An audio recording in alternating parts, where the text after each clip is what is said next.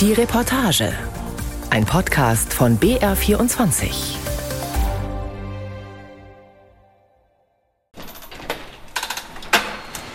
Die Zukunft der Industrie rattert, rauscht und klappert in einer riesigen Halle hinter einer dicken Stahltür. Ich bin bei Siemens in Amberg. Dort betreibt der Münchner Elektronikriese seinen weltweit größten Produktionsstandort. Ja, in der Maschine werden Bauelemente in rasender Geschwindigkeit bestückt. Mit jedem Arbeitsschritt werden pro Kopf 20 Bauelemente abgeholt und die werden dann auf die Leiterplatte bestückt. Und das passiert, diese 20 Bauelemente, in weniger als zwei Sekunden. Nicht im vermeintlich günstigen Industrieparadies China, nicht in den USA mit ihren niedrigen Strompreisen, sondern in der Oberpfalz, im Hochlohnland Deutschland, wo Wirtschaftsverbände über Bürokratie und exorbitante Energiepreise schimpfen. Es drohe ein massives Abwandern von Firmen, eine schleichende Deindustrialisierung ist immer wieder zu hören. Doch stimmt das? Und wie lässt sich hierzulande überhaupt noch wettbewerbsfähig produzieren? Die Antwort bei Siemens lautet Digitalisierung und Automatisierung. So wie im Elektronikwerk Amberg, wo mich der Ingenieur Jochen Berger durch schier endlose Reihen von Maschinen und Robotern führt. Die grünen Lampen, hoffentlich immer grün, die sehen Sie natürlich bei unseren allen Maschinen. Die zeigen, welchen Status hat die Maschine, ob sie in Betrieb ist, ob ein Problem vorliegt, ob Material nachgefüllt werden muss, solche Dinge. Jetzt hat sie gerade zu blinken angefangen ist schon wieder behoben. Jetzt leuchtet sie wieder grün. Blinken heißt, es ist Mitarbeitereingriff erforderlich. Scheint was Kleines gewesen zu sein, weil das war jetzt weniger als zwei Sekunden. 5300 Menschen arbeiten in Amberg für Siemens. Gebaut werden dort unter anderem elektronische Steuerungen, die der Konzern unter dem Namen Simatic vertreibt. Schwarze Kästchen, die je nach Anwendung so groß wie eine Zigarettenschachtel oder ein Schuhkarton sind. Sie finden sich in Fabriken, aber auch in Autowaschstraßen. Vereinfacht gesagt geben sie Maschinen Anweisungen, was diese wann und in welcher Reihenfolge zu tun haben. Früher wurden die Simatic-Kästen weitgehend von Hand montiert. Inzwischen machen das Roboter. Man könnte also sagen, in Amberg bauen Maschinen andere Maschinen. Das hat die Fabrik deutlich produktiver gemacht und ihr Überleben gesichert, ist Standortleiter Gunther Beitinger überzeugt. 1989 ist äh, das Werk eben in Betrieb genommen worden, also Oktober 89. Und die heutige Ausbringung hat sich ja eigentlich bis sogar 19 verfacht. Das ist nur durch die Automatisierung natürlich möglich gewesen und durch die Digitalisierung. Und das ist ein wesentlicher Wettbewerbsvorteil natürlich auch hinsichtlich Standort Deutschland. Fast jeder Arbeitsschritt in Amberg wird vollautomatisch erledigt. So prüft eine Maschine in einem rasend schnellen Qualitätscheck, ob die andere Maschine sauber gearbeitet hat. Viel schneller als das vor einigen Jahrzehnten noch Facharbeiter aus Fleisch und Blut konnten. Doch was tun die Menschen heute in der Fabrik? Beitinger sagt, sie haben vor allem Kontrollaufgaben. Laufen alle Maschinen? Wo drohen Probleme? Wo ist eine Wartung nötig? Handarbeit gibt es dagegen kaum noch. Zum Glück findet der Amberger Standortleiter Beitinger. Also dieses Bild, wo Mitarbeiterinnen und Mitarbeiter in einer Reihe da sitzen und Kleinsttätigkeiten mit unglaublicher psychischer Anspannung und auch Konzentration verrichten, das gibt es nicht mehr. Dort können wir definitiv mit Technologie und mit Digitalisierung unterstützen und die Mitarbeiter können sich dann auf wesentlich wertstiftendere Arbeiten konzentrieren, Überwachung der Anlagen, Problembehebungen, dann die Materialbereitstellung an den Anlagen. Bei Siemens ist man zuversichtlich, dass das Werk in Amberg eine große Zukunft hat. So wie auch andere Standorte des Konzerns in Deutschland. Erst im vergangenen Jahr kündigte Vorstandschef Roland Busch an, man wolle hierzulande eine Milliarde Euro investieren. So gute Nachrichten hat Bertram Brossard nicht. Bei einer virtuellen Pressekonferenz kurz vor Weihnachten zeigte sich der Hauptgeschäftsführer der Vereinigung der bayerischen Wirtschaft, VBW, mit grimmiger Miene. Er stellte die Winterumfrage seines Verbandes vor. Fakt ist, immer mehr bayerische Firmen suchen nach Alternativen zum Standort Deutschland. Schuld daran sei auch die Bundespolitik. Meine sehr geehrten Damen und Herren, die Konjunktur in der bayerischen Metall- und Elektroindustrie hat sich im zweiten Halbjahr verschlechtert. Die Unternehmen bewerten ihre Lage per Saldo negativ. Die Erwartungen für die kommenden Monate bleiben pessimistisch. Auch die Beschäftigungspläne liegen im negativen Bereich. Die Schere zugunsten der Auslandsstandorte öffnet sich weiter. Vor allem Inlandsinvestitionen gehen zunehmend verloren. Um eine Deindustrialisierung zu verhindern, brauchen wir dringend eine verlässliche Standortpolitik. Verlässliche Standortpolitik. Das zielte auf die Ampelkoalition in Berlin ab, denn die sei kaum berechenbar. Ein ständiges und kurzfristiges Hin und Her bei staatlichen Eingriffen, bei Vorgaben für Strom, Gas, Heizung, Klimaschutz und Subventionen sei Gift für die Wirtschaft. Unternehmen seien auf Planbarkeit angewiesen, so Brossard. Die gebe es momentan aber kaum. Vor allem sei nicht abzusehen, dass es ein ernsthaftes Interesse daran gebe, den Staat zu verschlanken, der die Firmen mit immer neuen Vorschriften gängele. Mehr und mehr Vorschriften, Nachweispflichten und Kontrollen. Diese Erfahrung hat auch Michael Kerkloh gemacht. Ich treffe den früheren Chef des Münchner Flughafens bei ihm zu Hause in der Holledau.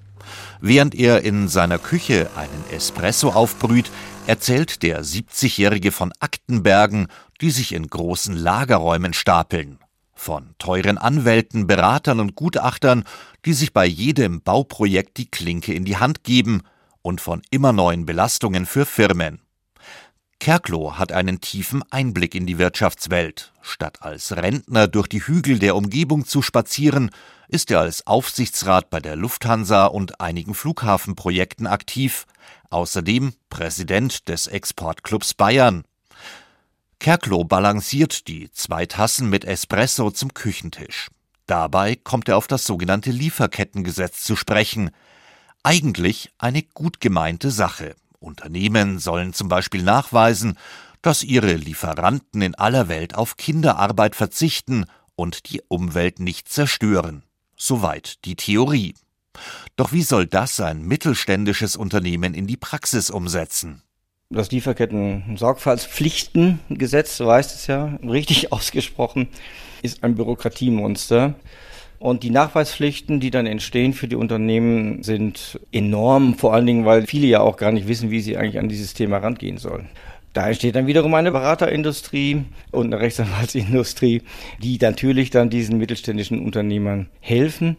Aber das ist natürlich völlig unproduktiv eigentlich im Sinne des Unternehmenszweckes und es entsteht ein enormer Verwaltungsaufwand. Doch was lässt sich dagegen tun? Wie könnte man ernst machen mit dem vielbeschworenen Bürokratieabbau?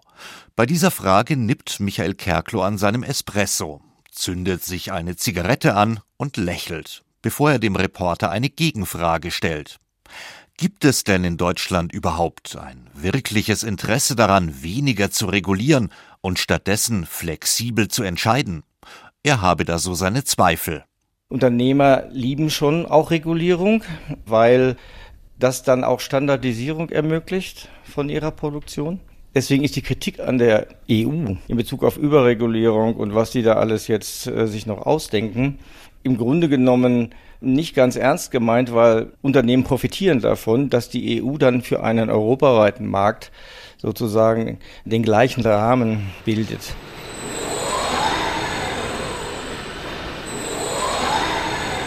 Was der Begriff europaweiter Markt in der Praxis bedeutet, das kann man in Moosburg an der Isar sehen. In den Fabriken von Jungheinrich sind ganze Kolonnen von Gabelstaplern für den Abtransport zu den Kunden aufgereiht. An den Windschutzscheiben hängen Zettel, auf denen Italien steht, Schweden, Frankreich, aber auch Türkei. Stolz führt mich Lars Planko durch die Werkshallen. Der sportlich wirkende Standortleiter bleibt immer wieder stehen, zum Beispiel im Lager. Dort sausen Roboter zwischen den turmhohen Metallregalen umher und sammeln und sortieren selbstständig Bauteile für das nächste Fahrzeug zusammen. Denn Stapler ist eben nicht gleich Stapler. Wir fertigen hier auf den Kundenauftrag spezielle Fahrzeuge. Und da ist der Stapler eine Arbeitsmaschine für den Kunden, für seinen Prozess. Und das ist immer abhängig, welches Ladungsgut hat er, womit fährt er, wie sehen auch seine Kunden aus, seine Kundenstrukturen, wofür bereitet er die Waren vor. Das wird bei uns im Vertrieb diskutiert und diese Fahrzeuge werden dann kundenauftragsspezifisch aus einem Baukasten konfiguriert und dann in Stückzahl 1 gefertigt. Für Lars Planko ist diese Vielseitigkeit ein Erfolgsfaktor für die Industrieproduktion im teuren Deutschland. Das immer gleiche Fahrzeug möglichst billig bauen, das könnten andere besser. Wenn es aber darum gehe, ein Gerät zu liefern, das genau auf die Bedürfnisse der Kunden zugeschnitten sei, dann könne man auch hierzulande gut im internationalen Wettbewerb mithalten.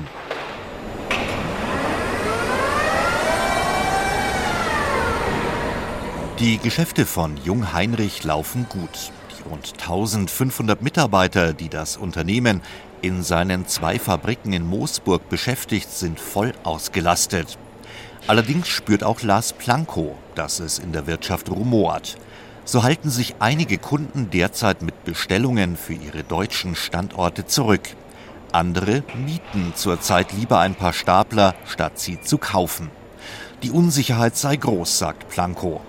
Naja, wir haben natürlich erhöhte Anforderungen aus der Politik heraus. Wenn wir mal darüber sprechen, über Energie, wir sprechen vielleicht dann auch mal über andere gesetzliche Regularien. Das ist nicht immer ganz einfach, muss man ganz ehrlich sagen.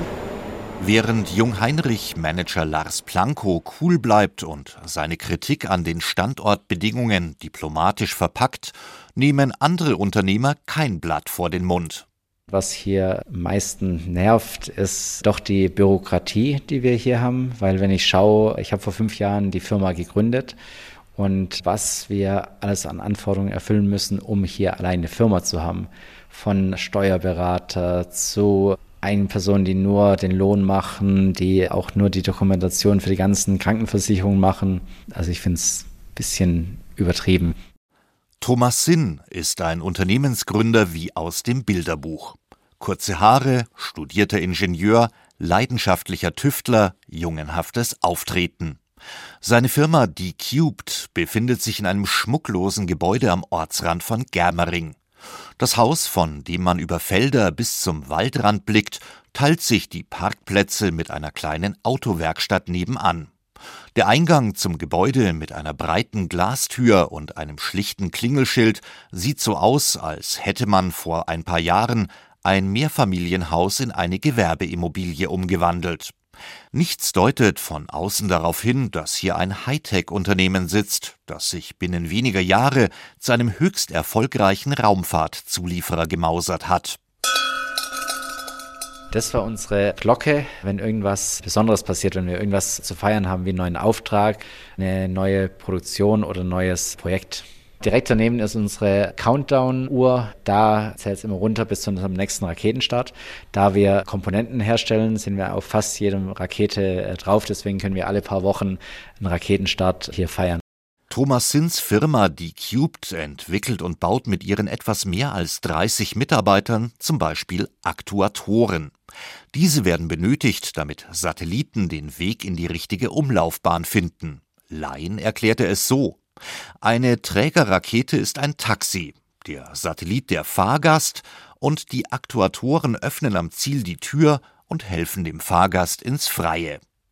Eine begehrte Technologie, denn der Raumfahrtmarkt boomt und auch Thomas Sins Firma ist begehrt. Ich kriege alle paar Tage eine Einladung von verschiedenen amerikanischen Staaten, die mir halt dann anbieten, ah, wir könnten da Tax Breaks haben, wir könnten da eine Firma umsonst aufbauen, wir kriegen ein Gelände da. Also das passiert doch schon sehr häufig, dass die auch aktiv an uns herantreten auswandern nach Amerika oder zumindest ein zweites Standbein in den Vereinigten Staaten aufbauen. Nach einer Umfrage des IFO-Instituts aus dem Sommer denken zahlreiche Mittelständler inzwischen darüber nach. Nach dieser Erhebung sind die USA das Top-Ziel für solche Investitionen, noch weit vor Polen, Ungarn oder China. Und auch Thomas Sinn geht das Thema USA nicht aus dem Kopf. Denn hierzulande lege ihm der Staat immer wieder Steine in den Weg, kritisiert er. So sei es für eine kleine Firma fast unmöglich, Fachkräfte aus Nicht-EU-Ländern zu rekrutieren. Die Visa-Vergabe kompliziert und extrem zäh. Das sei aber nur ein Beispiel für das, was ihn am Standort Deutschland stört. In den USA gehe da vieles schneller. Es juckt schon ein bisschen, muss ich sagen, weil wenn man sieht, dass halt auch unsere Kunden hauptsächlich aus Amerika sind, weil die sind risikobereiter, sehen wir es schon, dass wir äh, früher oder später eine Firma da brauchen. Aber das wird eine Tochter sein von hier. Aber man muss halt schauen, was denn die Zukunft bringt, weil am Endeffekt ist es wichtig für uns als Firma und auch unsere Investoren, dass halt auch was bei rumkommt bei der Firma. Und wenn es halt dann einfacher ist in Amerika, ist die Frage, warum dann hier in Deutschland bleiben. Warum in Deutschland bleiben? Warum nicht über den Atlantik gehen? Timothy Liston lächelt, als er diese Frage hört. Als Generalkonsul der Vereinigten Staaten in München ist der schlanke Diplomat so etwas wie der oberste Werbemanager für die USA in Bayern. Ich treffe ihn im schwer bewachten Generalkonsulat am englischen Garten. Das Handy muss draußen bleiben, nur mein Aufnahmegerät darf ich nach vorheriger Anmeldung und Sicherheitsüberprüfung mitbringen. Servus, begrüßt mich Listen auf Bayerisch. Er trägt am Anzugrevier eine Anstecknadel, auf der eine weißblaue und eine US-Fahne einträchtig nebeneinander liegen. Und er weiß, warum sein Heimatland momentan sehr beliebt bei Firmen aus dem Freistaat ist. Alles geht bei uns ziemlich schnell. Zum Beispiel, wenn du ein Greenfield-Projekt, das heißt ein neuer Standort bauen willst, kannst du eine Baugenehmigung innerhalb zwei oder drei Wochen kriegen. Ich habe schon mit deutschen Firmen geredet und vor allem bayerische Firmen geredet. Und die sind immer verblüfft oder überrascht. Sie kommen dann an in, sagen wir, Bundesland, zum Beispiel Texas, wo ein neuer Standort bauen, eine Fabrik. Und sagen, ja, wir möchten das und das. Ist es möglich, in den nächsten Monaten irgendwie anzufangen? So, können wir in zwei Wochen anfangen. Und das für ein deutsches Verhältnis ist äh, blitzschnell. Und das macht USA sehr, sehr attraktiv. Auch wenn Timothy Liston als US-Diplomat für die Vereinigten Staaten wirbt, er warnt gleichzeitig davor, den Standort Bayern zu schlecht zu reden. Und er erinnert daran, dass zuletzt große US-Unternehmen wie Apple massive Investitionen im Freistaat angekündigt haben. IBM, Intel, Texas Instruments, Google, Microsoft, die sind alle da, unsere größte amerikanische Unternehmen. Und die haben doch entschlossen, hier zu investieren. Das heißt, Deutschland und vor allem Bayern hat doch was anzubieten. Und ich finde wirklich, keine Amerikaner, die nicht gerne hier bei Ihnen arbeiten würden. Es hat doch was anzubieten. Ausgebildete Leute, ein super Universitätssystem. So alles in allem ist Bayern genauso ein attraktiver Standort wie Amerika. Ortswechsel in ein Labyrinth aus kilometerlangen Rohrleitungen. Ich bin bei AMS Osram in Regensburg. Dort entwickelt und produziert der Lichttechnikkonzern Beleuchtungstechnologie für Autos, Handys, aber auch Industrieanlagen. Die schier endlosen Rohre versorgen große Reinräume mit Wasser, Luft und verschiedenen Industriegasen. Sie alle werden für die Halbleiter benötigt, die dann zum Beispiel Handy-Displays beleuchten. Das Werk in Regensburg spiele für AMS Osram eine wichtige Rolle, sagt Konzernchef Aldo Kamper. Es könne aber nur im teuren Deutschland überleben, weil es eine Arbeitsteilung mit anderen, kostengünstigeren Standorten gebe. Regensburg ist sehr stark unser Innovationsstandort seit vielen Jahren. Also wir haben unglaublich viele kluge Köpfe hier und die arbeiten auch schon seit vielen Jahren zusammen. Und hier entsteht wirklich viel Neues, auch oft in engen Zusammenschluss mit unseren Kunden hier in Europa. Wenn dann das Neue erfunden ist und in eine gewisse Serientauglichkeit hineinwächst, wird es dann aber im Volumen oft in Asien gefertigt, weil unsere Wettbewerber sind auch hauptsächlich in Asien und profitieren von diesen besseren Kostenbedingungen und dementsprechend müssen wir auch dahin, damit wir auch wettbewerbsfähig bleiben. Aber Regensburg hat eine ganz hohe Bedeutung als Innovationsstandort für uns, um das immer wieder neu zu machen. Derzeit wird das Werk in Regensburg für mehrere hundert Millionen Euro ausgebaut, unterstützt mit Geldern unter anderem vom Freistaat Bayern. Über diese Hilfen sei er überaus dankbar, sagt Aldo Kamper. Aber Ich glaube, wo die Politik noch besser unterstützen kann, ist bei den Genehmigungen. Wenn man einfach anschaut, wie lange es dauert, um hier Neues umzusetzen, da kommt Europa momentan nicht mit mit Asien. In Malaysia haben wir eine riesige neue Fabrik gebaut innerhalb von zwölf Monaten. Wahrscheinlich gefühlt zwölf Monate gebraucht nur für die Genehmigung hier in Deutschland. Dementsprechend, das ist schon ein Standortnachteil, der über das Lohnniveau zum Beispiel hinausgeht. Während es für das Werk in Regensburg eine Zukunft gibt, gehen an anderen früheren Osram-Standorten die Lichter aus. In Eichstätt treffe ich Hubert Rosskopf. Er ist Betriebsratchef der Aurora Lichtwerke, die einst Teil von Osram waren. Über den leeren Parkplatz deutet er auf verwaiste Fabrikhallen. Das ist gar nicht schön, das tut sehr weh. Das tut auch allen Kolleginnen und Kollegen weh, die da das Werk verlassen müssen, weil wir waren unglaublich verbunden mit dem Werk. Über Jahrzehnte wurden in Eichstätt Millionen und Abermillionen Lampen gefertigt. Dann kam der Technologiewandel. Weg von der Leuchte mit Glühdraht hin zur LED. Osram sah keine Zukunft mehr für den Standort Eichstätt, verkaufte das Werk an eine chinesische Firma, die die Fabrik an deutsche Investoren weiterreichte. Ein Stellenabbau folgte dem anderen. Jetzt fühlt sich Betriebsrat Hubert Rosskopf wie der letzte Mann an Bord. Ja gut, aktuell ist es so, dass die Produktion an sich alles eingestellt worden ist und der Aufkäufer, der die Maschinen und Anlagen aufgekauft hat, jetzt zur Verwertung schreitet. Die ersten Fertigungsanlagen, Maschinen sind schon aus dem Gebäude entnommen worden und schon verladen worden und werden heute jetzt weiterverkauft. Was nun mit den Fabrikhallen passiere, das sei noch offen, sagt Rosskopf. Sein einziger Trost, wenigstens haben fast alle ehemaligen Kollegen neue Jobs gefunden. Denn trotz aller Klagen gäbe es noch genügend Unternehmen, die händeringend nach Fachkräften suchen. Das gebe ihm auch Zuversicht für die Region und den Standort Deutschland.